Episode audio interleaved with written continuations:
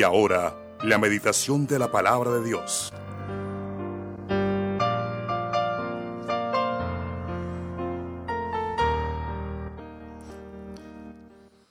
Bueno, en esta mañana seguimos hablando con los discípulos obedientes. Esa palabra es algo fuerte, pero el título que hemos puesto para este día, para hoy, la reflexión de la palabra para este día, es Señor, decido correr mi carrera mirando al Salvador. E, esta, em, más o menos tenemos preparadas unas 62 enseñanzas sobre las decisiones que como discípulos obedientes yo debo tomar constantemente. Eh, por eso en esta mañana motivo a los amigos para que le entreguen la vida al Señor. Todos los que están escuchándonos, los motivo en el nombre del Señor para que le entreguen la vida a Jesucristo. Quizás muchos piensan que esta vida se vuelve amargada, que el pastor controla todo, que esta vida yo ya no puedo disponer ni hacer nada en este mundo porque pues ahora eh, estoy vinculado con una religión. Las cosas no son así, amigo querido. Dios nos hizo a nosotros, como dice la palabra, y no nosotros a nosotros mismos. Dios es el creador de todo, de los cielos, de la tierra, y qué bueno poder pensar en esta mañana que Él es el dueño de todo. Y si el Señor todavía tiene misericordia, sencillamente es por su gracia. Hay una palabra que aparece en la Biblia que se llama longanimidad. Esa longanimidad casi que podemos decir que difícilmente lo tenemos los seres humanos. Aunque sí podemos tener algo de paciencia, esta paciencia es como una paciencia eterna. Nunca el Señor la va a quitar de sus atributos divinos. Pero qué bueno pensar en esta mañana que Dios nos ha dado el don de la vida. Y el Señor ha puesto en su palabra, porque muchos creen que Él nos ha dejado a tientas, como ciegos. O sea, aquí estamos corriendo el riesgo de no saber para dónde vamos. Pero sabe que la Biblia es como un GPS. Usted le da clic a la aplicación del GPS de Google Maps o Wiz y le da clic ahí y él automáticamente le dice dónde está ubicado. Bueno, la Biblia hace eso. Pero también la aplicación le pregunta para dónde quiere ir. Bueno, la Biblia hace eso y aún más porque la aplicación no entra a todos los lugares. En cambio, la Biblia puede entrar hasta los corazones, hasta los corazones más duros. Dijo el Señor que Él podía quitar el corazón de piedra y poner un corazón de carne. O sea, ¿qué quiere decir eso? Poner un corazón sensible. Así que mi amigo, entregarle la vida a Jesucristo es permitir que nos gobierne, permitir que Él sea el Señor de nuestras almas. De repente hoy con tanta teología liberal que se está levantando por diferentes partes, ¿a qué se dedica esa teología liberal? No es que promueva promiscuidad y todo eso, más bien la teología liberal lo que promueve es el escepticismo, el ateísmo en otras palabras, porque ellos ven la Biblia de manera académica entonces todos los milagros hay que racionalizarlos. No existe el infierno, no existe el purgatorio. No, bueno, el purgatorio sí no existe. Pero no existe el infierno. Tú puedes hacer lo que sea, te puedes tomar unas cervecitas. Es más, este señor, eh, Jesús Miranda, que tenía una iglesia que se, se llamaba Creciendo en Gracia, él se metía a sus pases de coca, de cocaína y decía que la colombiana era la mejor. Tenía dos mujeres. Él decía que los únicos escritos que valían eran los de Pablo. Eso se llama teología liberal. Está en contra de las ofrendas, está en contra de que la gente se congregue, está en contra de los diezmos. Bueno, una cantidad de cosas está en contra. Producto del raciocinio humano, y eso no es más ni menos que lo que en esta filosofía que empezó o tuvo un auge más o menos poderoso, fuerte, fue en el año 2000 que se llama humanismo. El humanismo se lo inventó el diablo. ¿Cómo se lo inventó? Cuando allá en el huerto del Edén le dijo a los primeros padres, oigan, si ustedes no le hacen caso a Dios, ustedes serán dioses. Eso es lo mismo, eso se llama humanismo. Y eso mismo está pasando. Tú no tienes, no tienes por qué tener un pastor, no tienes por qué tener una congregación, no tienes por qué creerle todo a la Biblia. Tú puedes ser Dios. Eso es humanismo y eso es diabólico. Entonces, mi hermano, ojalá usted, hay una frase coloquial que se usa a veces por acá en la sociedad colombiana, donde dice que a palabras, ¿qué? Si a palabras embarazosas, oídos anticonceptivos. Entonces, mi hermano, yo lo motivo en esta mañana para que tú le creas a la palabra. No todo lo que dice la gente tiene algo de bueno. No tiene a veces nada bueno. Qué bueno que tú escudriñes la Biblia porque Dios no nos dejó a tientas en este mundo. Es más, tú puedes estar ciego, ser un ignorante académico, por así decirlo, un analfabeta, como popularmente se dice, el Señor dijo, el que me sigue no andará en tinieblas porque yo soy la luz del mundo. Tú vas a la fija. Nadie que le haya entregado la vida al Señor se ha decepcionado de ninguna manera. Se han decepcionado de los hombres, de las sociedades, de la política, se han decepcionado hasta de los cónyuges, de los hijos, pero Jesucristo hasta el momento no ha decepcionado a nadie. Que la gente, tome y malinterprete la Biblia y convierta de la palabra una religión, eso es otra cosa. La Biblia dice allá en primer, en segunda de Corintios, perdón, segunda de Corintios capítulo 2 del versículo 14 hasta el 17, que no somos como muchos que medran falsificando la palabra sino que nosotros predicamos con sinceridad. Pero en el versículo 14 dice, triunfantes en Cristo Jesús y en todo lugar donde nosotros vayamos, transpiramos el olor de su conocimiento.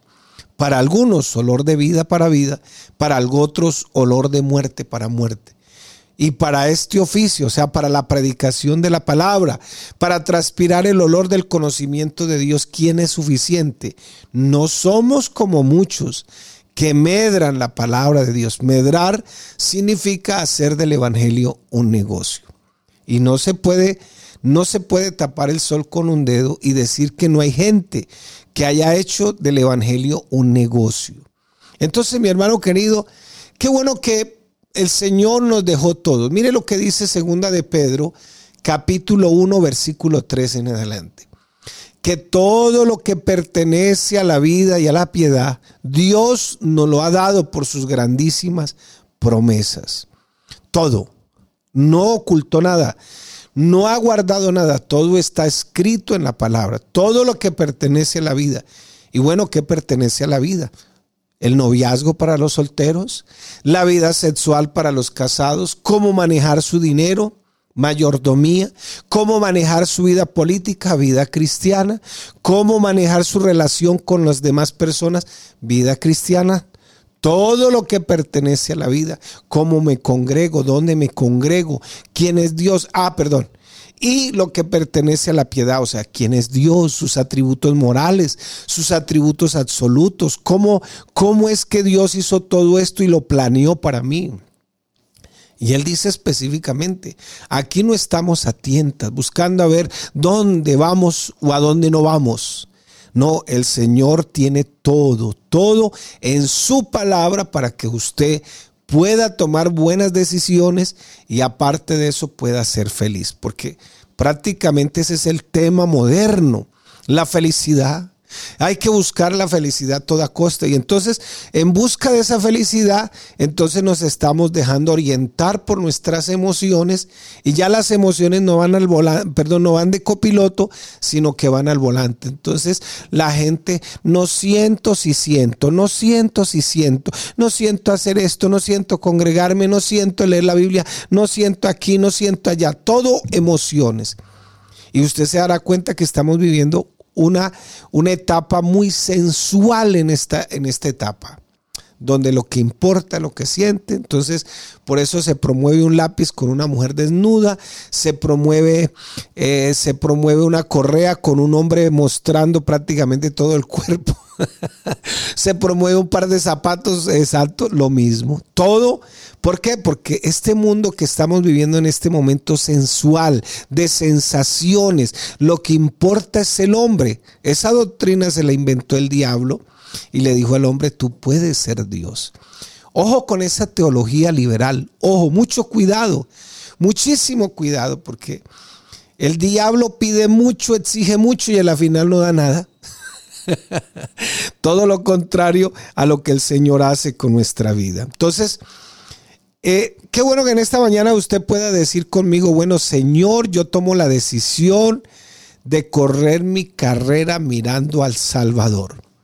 Yo te pregunto en esta mañana, ¿quién estás mirando? ¿A tu pastor? Bueno, no está mal. A los líderes, al grupo de adoración, a los que toman la ofrenda, al hermano que de pronto por allá lo viste en la calle y no te saludó. ¿Dónde estás poniendo la mirada? Porque no podemos tapar el sol con un dedo y decir que hay gente que dice, ay, es que yo no me entrego a la iglesia porque para ser como fulano de tal, pues no seas como fulano de tal, seas mejor todavía.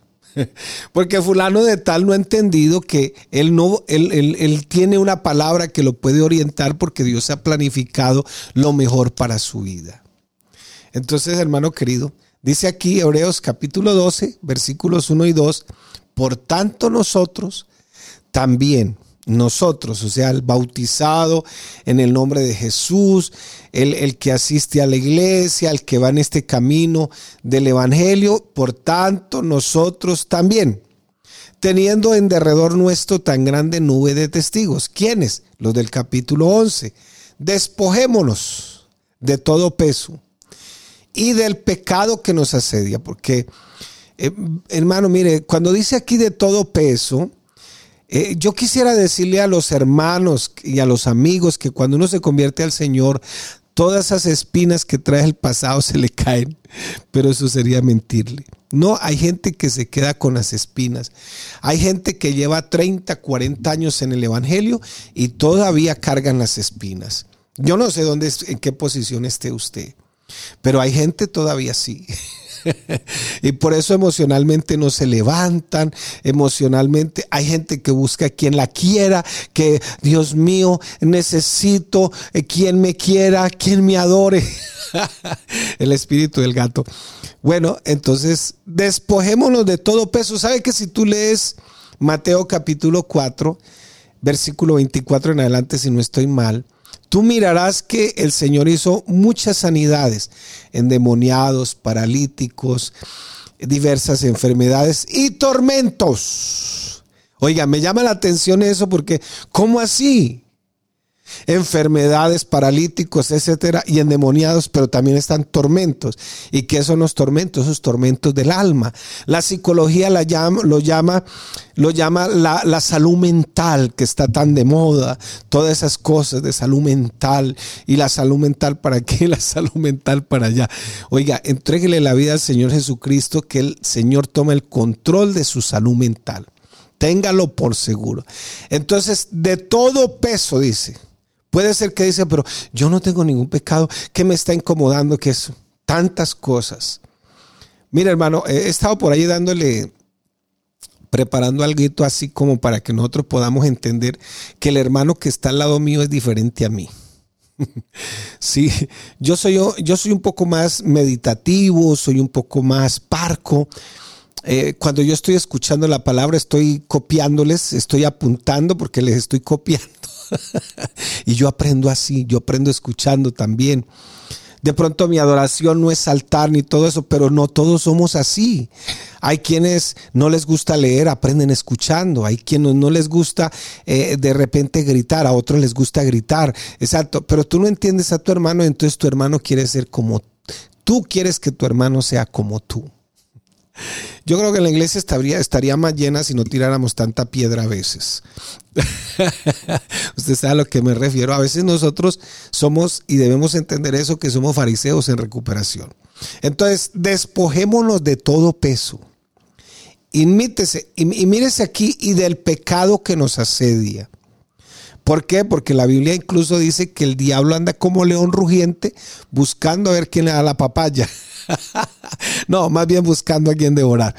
Es del pecado que nos asedia y corramos con paciencia, que eso lo mirábamos ayer, la carrera. ¿Cuál carrera? Pues la vida cristiana, el cristianismo, la vida que nosotros un día le entregamos al Señor, que tenemos por delante, porque es que la carrera cristiana no se termina aquí. Lo que yo haga aquí también tiene consecuencias eternas. Por eso los amigos que me están escuchando en esta mañana, yo los motivo, yo los motivo para que le entreguen la vida al Señor, porque lo que hagamos aquí en esta tierra también tiene consecuencias en la eternidad. Pero vamos a enfocarnos en el versículo 2, que prácticamente es el versículo de nuestro tema hoy. Resuelvo correr mi carrera mirando al Salvador. Entonces el versículo 2 dice, puesto los ojos en Jesús. ¿Dónde? En Jesús. ¿Dónde, mi hermano? En Jesús. Porque si tú analizas al pastor, por muy bien que se porte el pastor, tú te vas a decepcionar de algo. De algo. Yo, yo admiraba mucho una persona por ahí.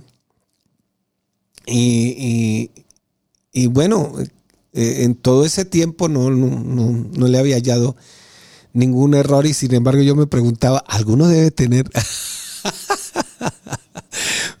yo no puedo tapar el sol con un dedo ni tapar las goteras que tiene mi casa. Y sí, un día me dejó ver su error. Dije, todos tenemos errores y todos pecamos de manera diferente. Entonces, por eso yo le decía, tú aprende a amar a tu hermano, no importa cómo él adore a Dios. ¿Por qué? Porque podemos pecar. De, algunos pecan de una manera, otros pecan de otra manera. Entonces, puesto los ojos en Jesús, dice la Biblia que en él no se halló ni una palabra corrompida siquiera. Ay, pero pastor, y cuando le dio rabia y entró al templo, no de que él es Dios, y en ese momento estaba actuando como Dios, porque su templo lo habían vuelto una guarida de ladrones. Y como Dios tomó los correctivos, pero era su templo. Por eso allá en Mateo capítulo 21 dice, mi casa, casa de oración es. Y entonces el Señor tomó correctivos, sacó a la gente a chuco, a palo, a chuco, como decimos nosotros por aquí en Latinoamérica, lo sacó del templo. Puesto los ojos en Jesús, el autor y consumador de la fe. Esta fe cristiana. Y fíjense las palabras y quizás muchos no le hemos puesto atención a eso. Autor y consumador. Autor y consumador. Por eso la fe en sí misma no funciona. A veces uno se encuentra a la gente y la gente le dice, este, no, no, pastor o no, sino cualquier persona, Ay, es que tengo muchos problemas, tenga fe. Ay, es que tal cosa, tenga fe. y le mandan el mensaje de WhatsApp, tenga fe, mande el mensaje a 10 y recibirá tu milagro. Tenga fe. No, eso es fe en sí misma. La fe que nosotros profesamos, predicamos, no es una fe en sí misma, es la fe en nuestro gran Dios y Salvador, Jesucristo el Señor. Por eso dice autor y consumador, autor y consumador. Yo oro, no, Señor, hoy sí me paré con la mente positiva, hoy sí me va a ir bien. Hoy no, no, no, no. Eso no es fe, eso es mentalismo. Eso es positivismo. Eso lo predican los coaches por ahí, los motivadores evangélicos. No, para mí la fe está puesta en el objeto de mi fe, el autor y consumador. Por eso dice, puesto los ojos en Jesús, el autor y consumador de la fe, el cual por el gozo puesto delante de él. O sea, él se gozó en salvarnos.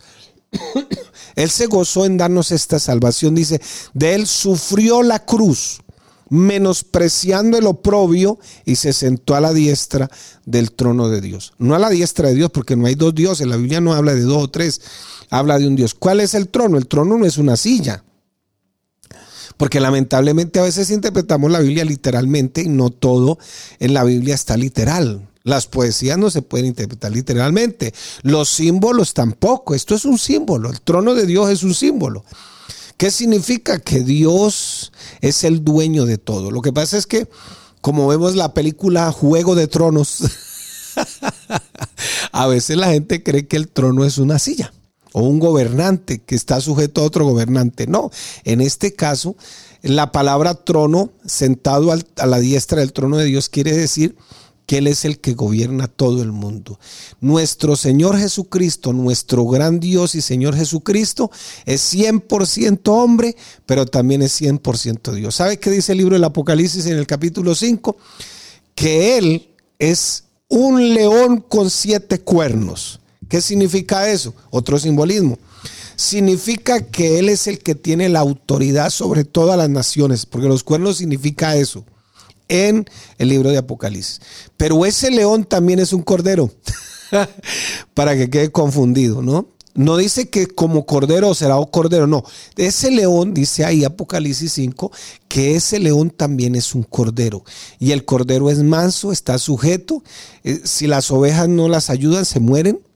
En este caso, él está sujeto al Padre como cordero. No crea que son dos o tres. Entonces, para que usted más o menos tenga una idea. Entonces, corro mi carrera mirando al Salvador. ¿A quién? A mi Salvador. ¿Quién es mi Salvador?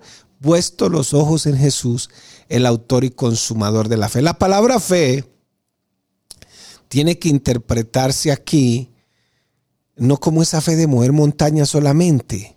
No, el autor y consumador de la fe, el autor de este evangelio, el autor de este mundo. Eso, ahí, ahí.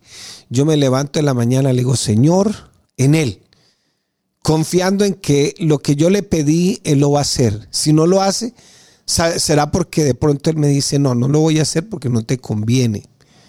Entonces, mi hermano querido y amigo que me está escuchando en esta mañana, ojo con eso. Entonces, qué bueno que diga, Señor, en esta mañana tomo la decisión de correr mi carrera mirando al Salvador. Entonces, dejar de enfocarnos en Dios, dejarnos de enfocar en sus principios, eh, automáticamente nos, eso nos mueve a enfocarnos en cualquier otra filosofía, en cualquier otro pensamiento. Y el Señor sí nos está ordenando en su palabra que mantengamos fija nuestra mirada en el autor y consumador de nuestra fe. ¿Y cuál es esa fe? Nuestro evangelio, el evangelio que hemos recibido de él. Eh, existen en este mundo muchas tentaciones, muchas filosofías eh, eh, llamativas y eso no es nuevo. Si tú lees el libro de los Colosenses o la carta a los Colosenses, te darás cuenta de que habían algunos falsos maestros que estaban motivando a los hermanos de la iglesia para que eh, o les estaban diciendo, mira, eh, aquí hay algo mejor, te hace falta esto, te hace falta sentir esto, te hace falta aquello. ¿Cuántos hermanos incluso en este tiempo no, no han caído en el mesianismo? Terminan renunciando al evangelio y se vuelven al Antiguo Testamento y lo que están diciendo es que Cristo todavía no ha venido. ¿Cuántos? Entonces ya uno los escucha hablando el eterno, ya el chofar, ya les eh, que la equipa, que esto, que el aquello. Hermano querido, eso es lo que Pablo les está advirtiendo a los hermanos de Colosas. Tengan mucho cuidado con todas esas doctrinas porque son llamativas. Y entonces e, esa es una tentación. Y esas doctrinas a veces apelan a nuestras pasiones, son encantadoras, nos motivan allá la, la naturaleza pecaminosa que tenemos, pero Dios nos ordena que no perdamos en ningún momento de vista su ejemplo, sus verdades, sus mandamientos. Puesto los ojos en Jesús, el autor y consumador de la fe. Entonces, ¿Y, quiénes quieren vivir exitosamente en esta vida? Levanten la mano, diga, yo quiero vivir exitosamente, yo quiero dejar un legado, yo quiero eh, que cuando yo me muera me recuerden quién fui yo en el Evangelio. Eso es vivir exitosamente y dejar un legado.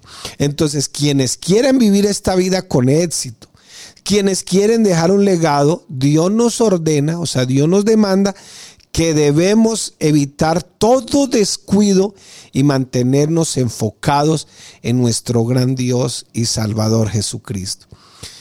Claro, a la gente no le gusta mucho esto, entonces por eso nos critican, nos llaman fanáticos. Entonces, qué bueno que podamos eh, entender. Alguien contaba que cuando se manejaba en las supercarreteras de Estados Unidos, eh, se, viven experiencias diferentes. Y, allá por lo general las carreteras tienen cinco, cinco pistas y todas van ocupadas. Miles de carros por esas carreteras. Y de pronto, eh, de pronto se decía esa persona que se empieza a notar que el tráfico empieza a ponerse lento, a disminuir la velocidad, a tal punto de que a todos los automóviles se detienen. De vez en cuando, dice esta persona, ocurre esto porque quizás hubo un accidente y la policía detiene el tráfico y eso significa una larga espera hasta que quiten el peligro para que la gente vuelva a pasar. Pero a veces se llega a tal punto, decía esta persona, que no hay absolutamente nada de tráfico. Toda la autopista está vacía. Y todos quieren ir parando y luego unos van avanzando, a veces en un accidente a lo largo de la carretera, a veces otras cosas, y así es la vida cristiana. A veces usted va a estar en esta autopista de la vida y a veces usted encuentra la, la vida desocupada. Otras veces hay trancones, otras veces la fila de aquí corre más que la de aquí, y más que aquí, otras veces por donde usted va le toca lento.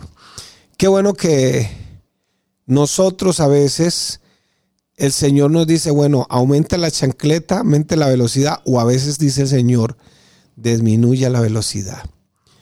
Eche un vistazo, mire para los lados, porque se está deteniendo el tráfico. Y lo mismo puede ocurrir en la vida cristiana. Muchas veces eh, no son los grandes pecados los que van deteniendo nuestra vida cristiana, sino que sencillamente esos pecados pequeñitos que nos asedian por ahí poco a poco, poco a poco. Tú empiezas a escuchar un hermano que se vive quejando, alguien que se vive quejando.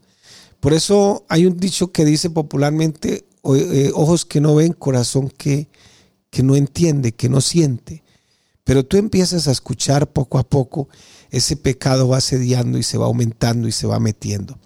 Entonces, nuestro deber es correr siempre mirando el autor y consumador de la fe.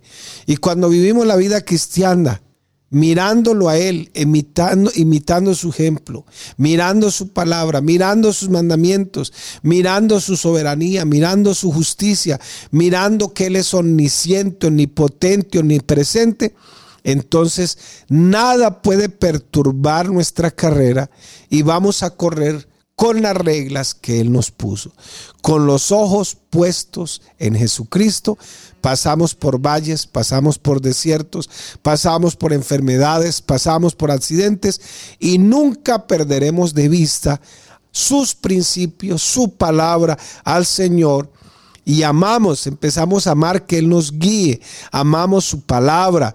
Por eso dice, desea como, como niño recién nacido la leche espiritual no adulterada para que por ella podáis crecer. Como bebés recién nacidos, dice el apóstol Pedro, deseen con ganas la leche espiritual para que crezcan en esta experiencia de la salvación. Pidamos a gritos, mi hermano, ese alimento en esta mañana que nos va a nutrir, que nos va a ayudar. Entonces, qué bueno poder hacer un compromiso con el Señor y decirle, Señor, me voy a comprometer a desear tu palabra como niño recién nacido. Porque, eh, bueno, estaba analizando esta analogía. Y, a veces uno le pregunta a las personas, ¿y cómo durmió? Como un bebé. y yo no les creo. ¿Y sabe por qué no les creo? Porque es que los niños nacen con un eh, algo que se llama un, un sistema obsesivo compulsivo. Él debe estar comiendo cada tres horas. Por eso el apóstol Pedro dice, desea como niño recién nacido la leche espiritual no adulterada. Desea cada tres horas. Cada tres horas el niño necesita estar comiendo. Por eso él se levanta a pedir su comida cada tres horas hasta que empieza a crecer. Esa misma leche le va a ayudar. Qué bueno poder hacer un compromiso en esta mañana y desear con todo nuestro corazón ese alimento que nos va a alimentar el alma, poner los ojos en su ejemplo, sus mandamientos, no apartar la mirada del Señor pese a lo que usted sienta porque ahora como influyen tanto los sentimientos y tanto una cosa y la otra, qué bueno que en esta mañana usted le diga, Señor, deseo como un niño recién nacido tu palabra, que me alimentes para poder poner mi mirada en ti, Señor.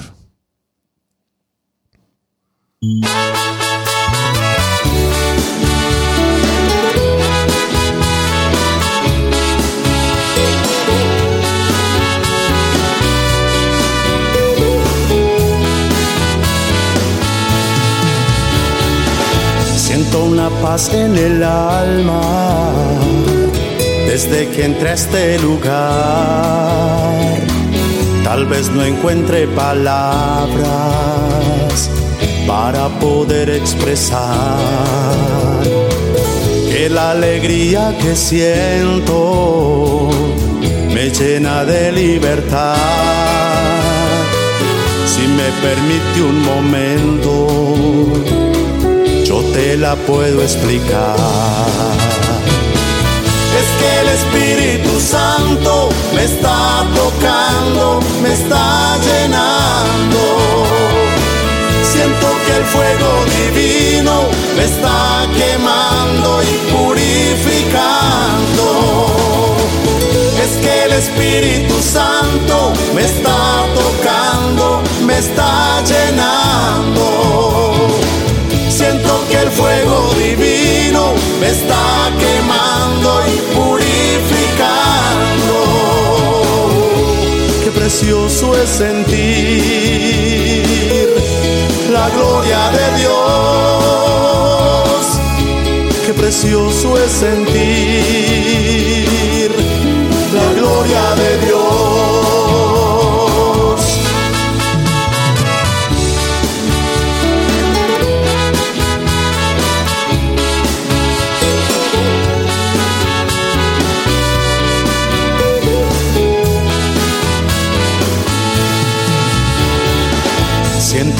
gloria de Dios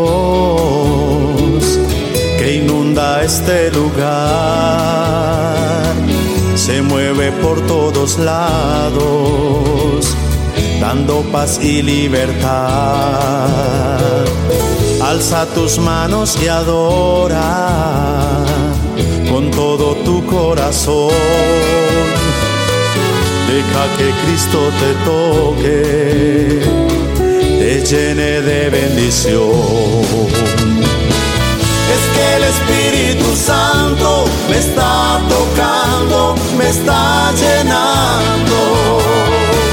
Siento que el fuego divino me está quemando y purificando. Qué precioso es sentir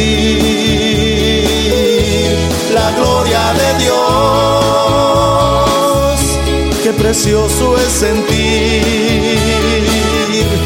la gloria de Dios.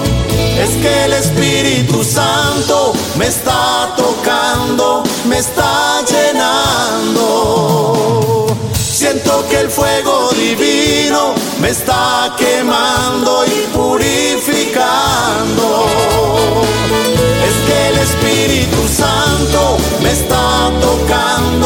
me está llenando.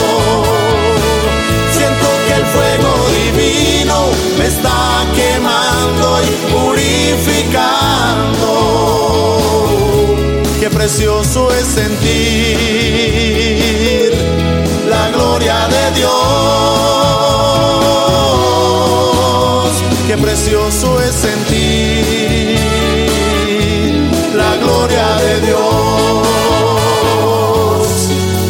precioso es sentir la gloria de Dios. Qué precioso es sentir